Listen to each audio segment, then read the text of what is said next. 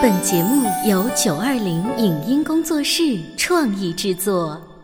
潮爸辣妈节目版权归合肥市广播电视台所有，任何未经允许的传播行为均属违规。欢迎与九二零影音工作室沟通合作事宜，电话零五五幺六三五零九三五六。走在大街上，我希望听见别人叫我小姐姐、小姐姐、小姐姐，而不是哦，阿姨。但我最爱的称呼是妈妈。走在大街上，我希望听见别人叫我欧巴，而不是大叔、大叔。但我最喜欢的称呼是爸爸。我是辣妈，不是老干妈。我是潮爸，不是太阳能浴霸。八零九零后时尚育儿广播脱口秀，潮爸辣妈。本节目嘉宾观点不代表本台立场，特此声明。青少年的身心健康发展越来越被重视，然而很多家长却不自知，认为孩子出现了问题与自己无关，或者想沟通却起到了反作用。沟通后的即刻安慰，为什么并不能安抚孩子低落的情绪？什么状态下的家长需要再一次的自我成长？家长一味的关心孩子的成绩，会给孩子带来怎样的心理暗示？欢迎收听八零九零后时尚育儿广播脱口秀《潮爸辣妈》，本期话题：给孩子空间释放，给家长空间成长。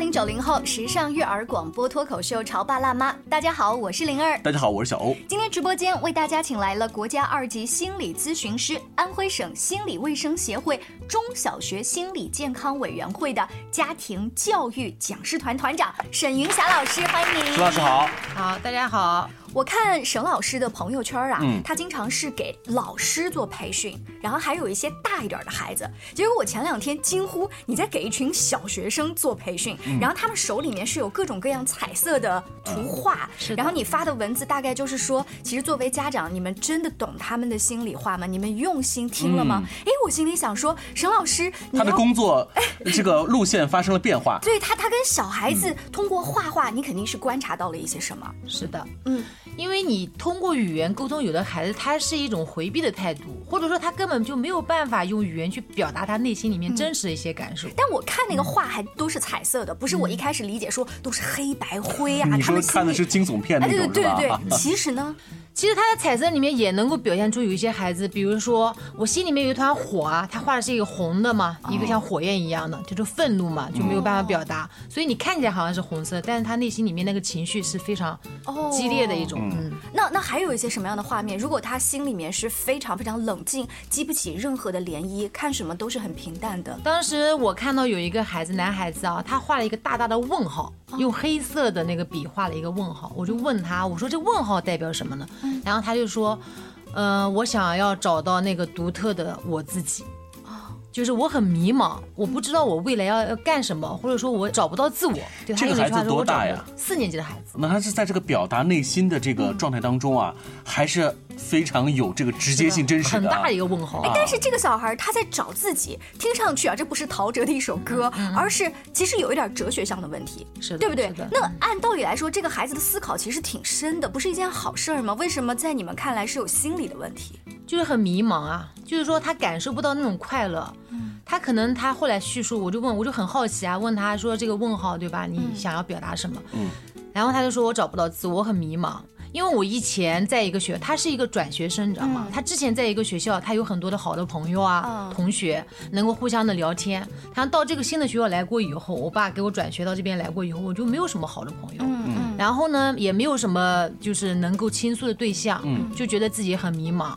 看到别的小朋友都是很熟悉在一起玩，他就很失落。去对他内心里面就体验到这种失落呀、难过呀、怀念啊。就这种失落的情绪，我们统称为一种不好的或者叫负向的情绪，他其实并没有多少这个机会跟自己的父母去沟通，是不是？即使他沟通了啊，有一些家长是这样子的，他就很快就安慰了。我们一般熟悉的就是，比如说他说：“哎呦，我现在到这个学校来，对吧？没有好的朋友啊。”哎，没关系啊，没关系的，时间长了就行啦。就用这种方式，其实没有办法能够缓解这个孩子那种低落的情绪的。嗯，就现在我们发现，跟家长或者嗯老师工作，就成年人工作的时候啊，他们也是这样的，就用说理，嗯，用说理的方法，用安慰的这样的一种方式去沟通的话，其实很难能够安抚到孩子。石老师刚才说了一个特别有意思的事，就是说，其实孩子跟父母沟通了，父母呢也在第一时间的做了回应了啊。比如说安慰呀、照顾啊、各种这种关心呐、不对吗？做的对难道本来不够好本来就是时间长了之后就会有朋友啊做父母不应该这样对孩子说？那难难道我要做冷若冰霜的说，去一边去？对呀，嗯就是这个本意或者本心是好的，就是你想达到的是想让他哎呦不要那么难过呀，对吧？安慰和支持，但是这个路径呢，就是说我们以前那种教育引导的方式，他解决不了孩子这个当下的心理的困惑，你也没有办法缓解他现在那种低落的情绪。嗯，我们要做的是什么呢？肯定要转变一下，就是要拉开这个空档，就给他空间，让他能够允，就是表达他这种内心的感受，嗯，充分的表达。也许他这一次的这个失落，只是激发了他之前跟家人互动、跟其他老师或以前同学的互动当中的某一个有过的那种委屈呀、哎呀。失落呀、难过呀、悲伤啊、那些情绪，只是一个就是像扳机点一样把它激起来了。嗯嗯，所以，如果说我们只这样很敷衍的，当然不是敷衍的啊，你本意可能不是敷衍，但是你这样做的话，其实给孩子那边就是一种很敷衍的，嗯嗯你很表面的，嗯很浅的给他去做了一些工作，说哎没关系，就好像治病一样，通过把脉可能把他长久的一个问题给对打出来。对，你想这个孩子在适应这个新的环境的时候有困难，一定不是说只是这一件事情有这样的一种情绪的感受，可能他之前经常会体验到那种失落啊、难过呀、然后只是这个事件就等于唤起了他这种感受。嗯。所以沈老师在最近一段时间，实际上算是一种所谓的我们叫做下沉啊，工作下沉。嗯对呃，曾经是跟呃老师、跟家长，就是成年人对打交道，提醒他们关注孩子们的这个心理的变化。现在呢，直接深入到基层，直接面对的就是这些未成年的孩子们，呃，小学生也有，中学生也有。那这种下沉工作，应该是给你带来大量的鲜活的、是的。第一手的这个资料哈。是的，就是你能感觉到这边的家长就是很着急，就像你们刚才讲的，哎，看着孩子失落呀，他很心疼啊，所以就赶紧有安慰啊。但是你发现解决不了问题，而且那个孩子感受到就是我不被我父母理解，嗯，我没有被懂，我没有被怎么样被感受的那种感觉那种感觉，所以他更失落，他就往下面又开始往下沉。就如果家长能够接得住他这种感受，说哎，你可以多说一点吗？就是说在什么事情的时候你也容易。还有失落、悲伤、难过，你把那件事情可能都是尘封已久的。之前所经历的那些事件，把它描述出来，就那个细节，描述的越细越好，就是人物啊、地点啊、时间呀、场景啊，让他把它表达出来。你不要做任何的评价和安慰引导。沈老师说这个让我想到一个儿童绘本，说这个鳄鱼姐姐啊，就看不惯她妈妈抱着她家的这个鳄鱼弟弟，嗯，什么时候看不惯呢？亲他的时候看不惯，喂他吃的时候看不惯，什么时候都看不惯，就想中途把这个弟弟换掉，换了各种动物弟弟妹妹之后都发现不合适，然后他终于觉得还是自己的弟弟好，最后他妈妈就给了他一个大大的吻，就那一个吻安慰了他。为什么他从什么时候看不顺眼呢？就是妈妈给弟弟这个吻，再也不给自己这个吻的时候。啊，就是就是刚刚沈老师说的，你有没有通过这个表面揭开他最早最早最早小样的那个东西？对对，就像刚刚林雅讲的，就是说你怎么能够读懂他？通过他的语言，通过他的行为，知道他需要是什么。你要如果能 get 到他的需要的话，你满足了这一部分的需要，他就没有了那么多的一些折腾的事情出来。那最近一段时间，呃，跟这些孩子们接触之后，你呃，对您的这个平时的工作来说，有哪方面的一些变化或者感受呢？我就更着急，我就更想要去做更多的家长的和老师的工作。你刚刚说到了家长和老师的工作，所以这个客户的对象啊变了。是不是看起来有问题的孩子。是如果你发现那个打问号或者画了一团火的孩子，我把他叫来讲一番道理，按道理来说治病不是应该这样吗？但你为什么要跟老师和家长沟通？因为源头就是失源性的，就老师那边给的，还有家长这边给的东西不断的话，那那个孩子他的这种状况改善会非常的慢。我这边也认识一些其他的心理学老师，他们呢告诉我一个非常痛苦的事情，就是当他们发现了这样一个潜在的令他们很担忧的孩子，他们找到这种家长去沟通，家长给的反馈有一些是啊没有啊，我们家孩子在家里挺好的。是的，呃没有没有没有没有没有，就是他反而不愿意。我说的是打一个引号的讲真话，那就是我来帮你看病了，你都不跟我讲真话，我怎么给你开药方呢？嗯他没有那个意愿的。在我工作的当中啊，我就发现，就是孩子，你要去了解一个有就是需要我们帮助的孩子啊，你感觉到很多都是来自他的一个成长的背景，就是他家家庭环境啊或者学校环境这一块所带来的一个影响。所以我就越来越想把工作就是往后面移，就是怎么样能跟更多的家长去沟通。但是刚刚林亚讲的个现在让我想到什么呢？是的，谁愿意承认自己不对？嗯，特别是家长，因为他的孩子面前扮演的是一个权威的角色。嗯，如果要认为我不对，我不好，这本身对自己来讲就是一件痛苦的事情，而且还要在他孩子的面前去承认这件事情。就必须承认两茬失败，什么呢？对我自己失败了，我我把我的孩子也教育失败了那。通常呢，这个时候呢，家长的回应说：“哦，我知道我孩子也有问题，是的，学习方法的问题嘛，是的。就各种学习那个习习惯没有培养，所以我一直跟我孩子说，这个学习习惯是很重，就他把很多我们在看上去实际上是心理上已经出现了问题的这个情况归因到说这是学习方法导致的，嗯。嗯。因为你想承认自己不对不好是一件非常痛苦的事情，那么他只能够去把这个对象怎么样移到最弱的孩子身上去，去指责孩子做的不好啊，他会比较舒服一点。但是你想这样的话，我们家长就等于是没有负起一个成年人的责任。就是你不是在拖孩子的成长，你而是用孩子来满足自己的一些需要，甚至弥补，对吧？那我们这样子，在这个节目的上半段呢，问问沈老师，就是当你发现了这个孩子有一些问题，你多半去跟家长反映的时候，你一般就直击痛点哦，说的是普遍性是一些什么样的问题？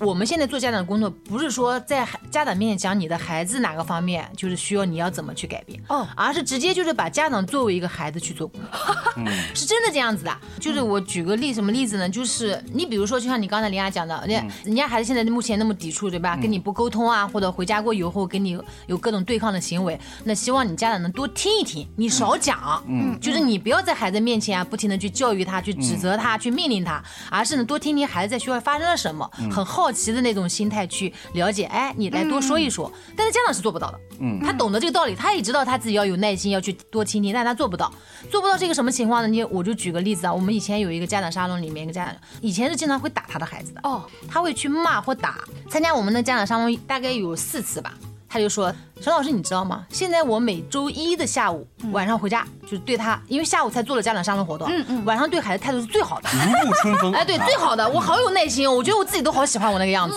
然后我星期二、星期三还能忍一忍，我星期四就不行了，就星期五那个巴掌就拍上去了。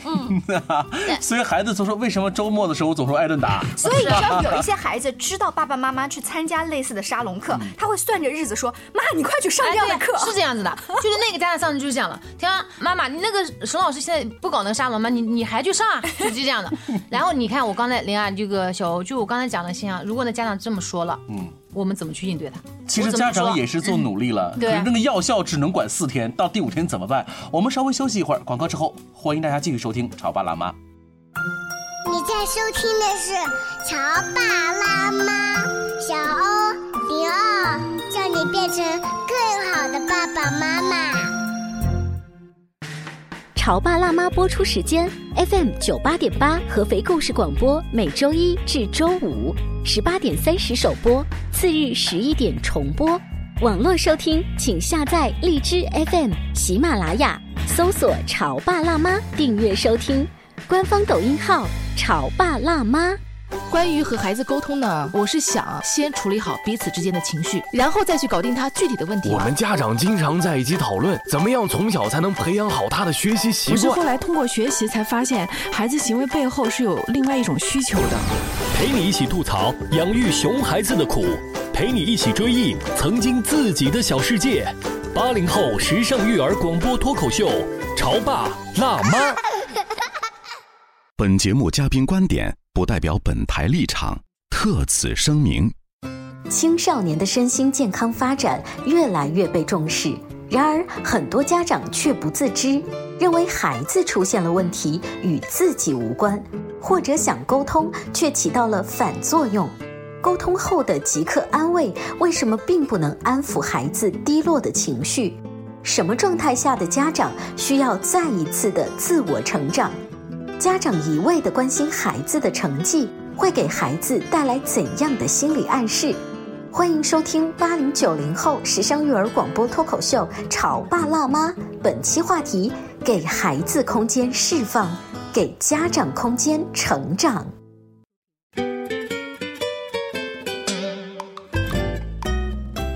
欢迎您继续回来，这里是潮爸辣妈小欧跟灵儿，今天为大家请来了国家二级心理咨询师沈云霞老师。嗯。沈老师上半段给我们抛了一个难题，对，因为平时呢，按照他以往的工作的这个状态和习惯呢，就是在跟家长沟通的时候呢，会告诉家长你应该怎么做，或建议你怎么做。其实呢，还是有效的，但这个药效呢，似乎可能只能保持在三四天期，嗯。到了第五天就不行了，因为家长会说。沈老师，我真的我真的尽力了，我做不到那种长效的那种管，我该怎么办呢？这个时候可能问题又抛给了沈老师，就是你是不是要改进？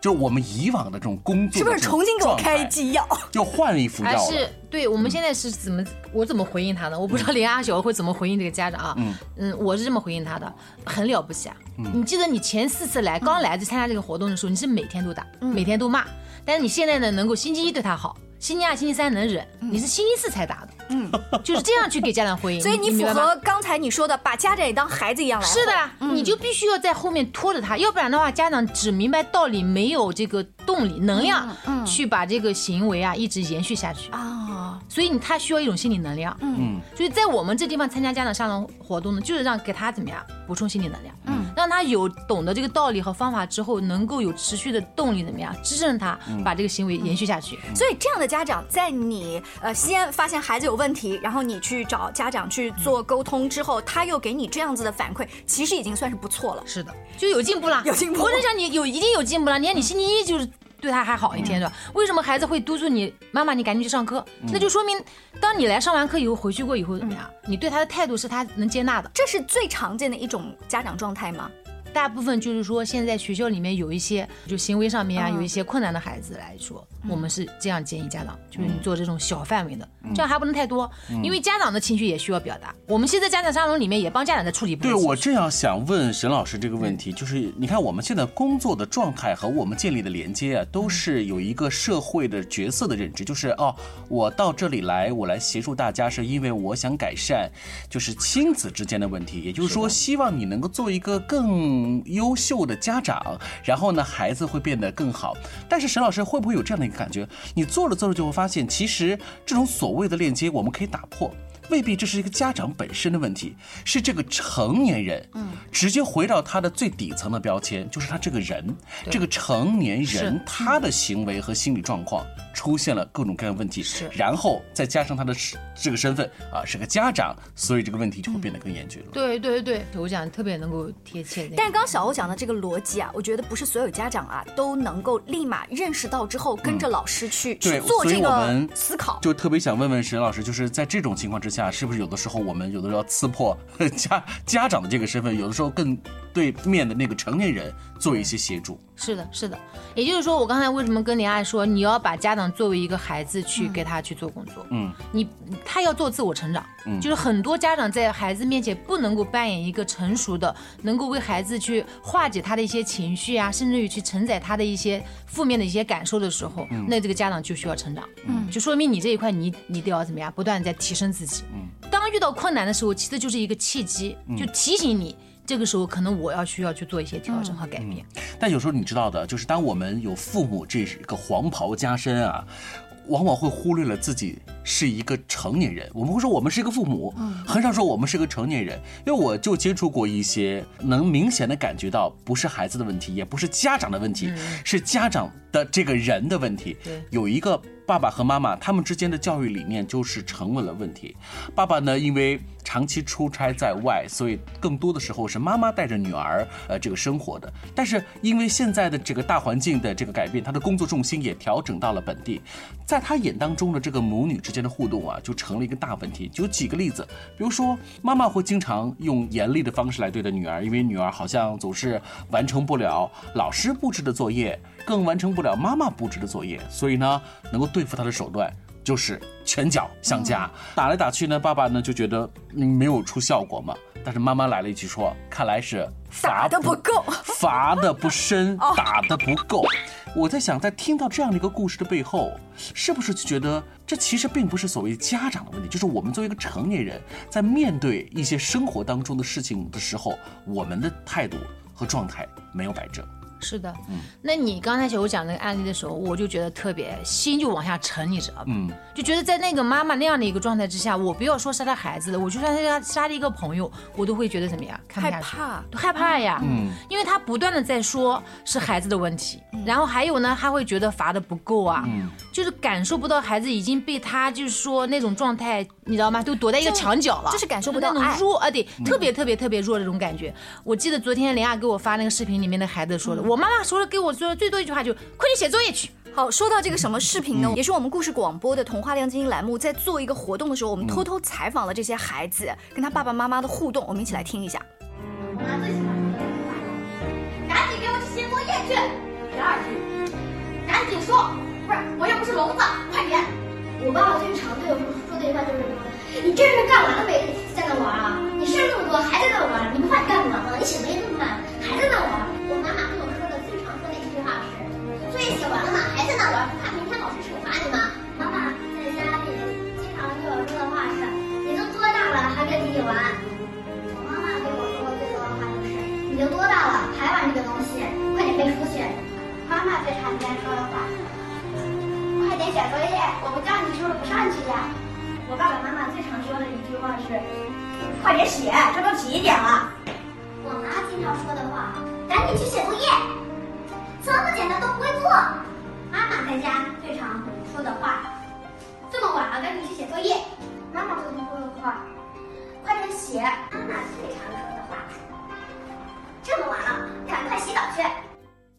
哎，我听完之后，灵儿，我有感受是真的是偷录的吗？呃，不是，就是背着家长，我们采访了小朋友，所以说是家长是不在现场的。对他们第一次在大屏幕上看到了自己孩子这样回复，就是真话大冒险呗。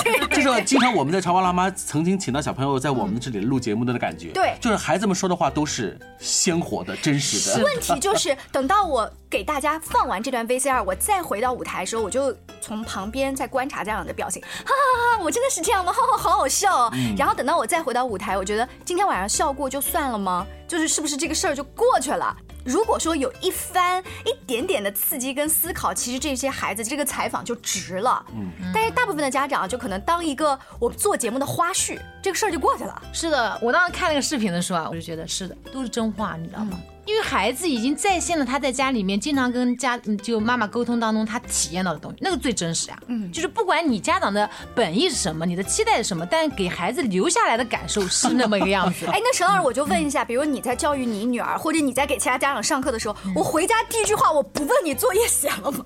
我问啥？林阳，你这样问的时候，我都有点叹气。是啊。你就说我还能问啥呢？我还能跟小孩对话对什么呢？嗯，我记得我上个星期接了一个个案，那个那个是是初三的一个孩子，嗯，然后他说我妈妈回家跟我说的最多一句话就是你学习。怎么样了？然后我说你这样去跟他对话的时候，带给孩子感受什么？那个孩子现在已经不能上学了嘛？就初三的孩子，你再加一个小女孩，她说妈，难道我们之间的沟通就只有学习了吗？我们有没有其他话题？他不能上学的意思就是其实出现问题，对，已经出现问题了啊，就是没有办法正常上学啊。所以在这爸妈一起过来带孩子，所以啊，你会发现了这个有了一种破案的感觉。啊，其实他们之间的沟通都是这么的，让我们觉得很惊感。可能一直的感觉就是联系林亚给我给我的那个视频啊，一直的感觉就，如果他从小学到初中，甚至到高中，他都是一样的。只谈论学习这个话题，作为母女之间或者父子之间那种沟通的内容，那你想带给孩子的感受什么？他感受不到父母对他的那种爱，嗯，他好像你就是关心的只是一个学习，你把我当做一个工具而已，嗯，所以孩子应该反问爸妈一句：你今天工作怎么样？今天老板有表扬你吗？是，所以今天啊，沈老师在我们的《潮爸辣妈》节目当中给我们带来的这些非常鲜活的这些例子哈，真的是让我们感受到了，我们的确全社会非常关心未。未成年人的身心的健康，尤其是最近这几年，我们关心到的是未成年人的心理的健康。但是我们在走进孩子的这个生活的同时，我们越来越多的发现，孩子的心理的问题基本上是跟家庭之间的互动。是有很大的这种关联性的。是的，所以我们看到的更多的是孩子的问题，映射到了是我们这些成年人作为父母，我们出现的某些问题。在今天节目的尾声呢，灵儿还要跟大家来宣传一个公益活动啊！故事广播的小桔灯活动，呃，已经连续开十三年之久了。我们帮助了十七所希望小学。那在今年十一月份的时候呢，我们还将走进蒙城特殊教育学校，去看望那里的孩子。如果你感兴趣的话，请继续关注我们的节目。下期见了，拜拜。以上节目由九二零影音工作室创意制作，感谢您的收听。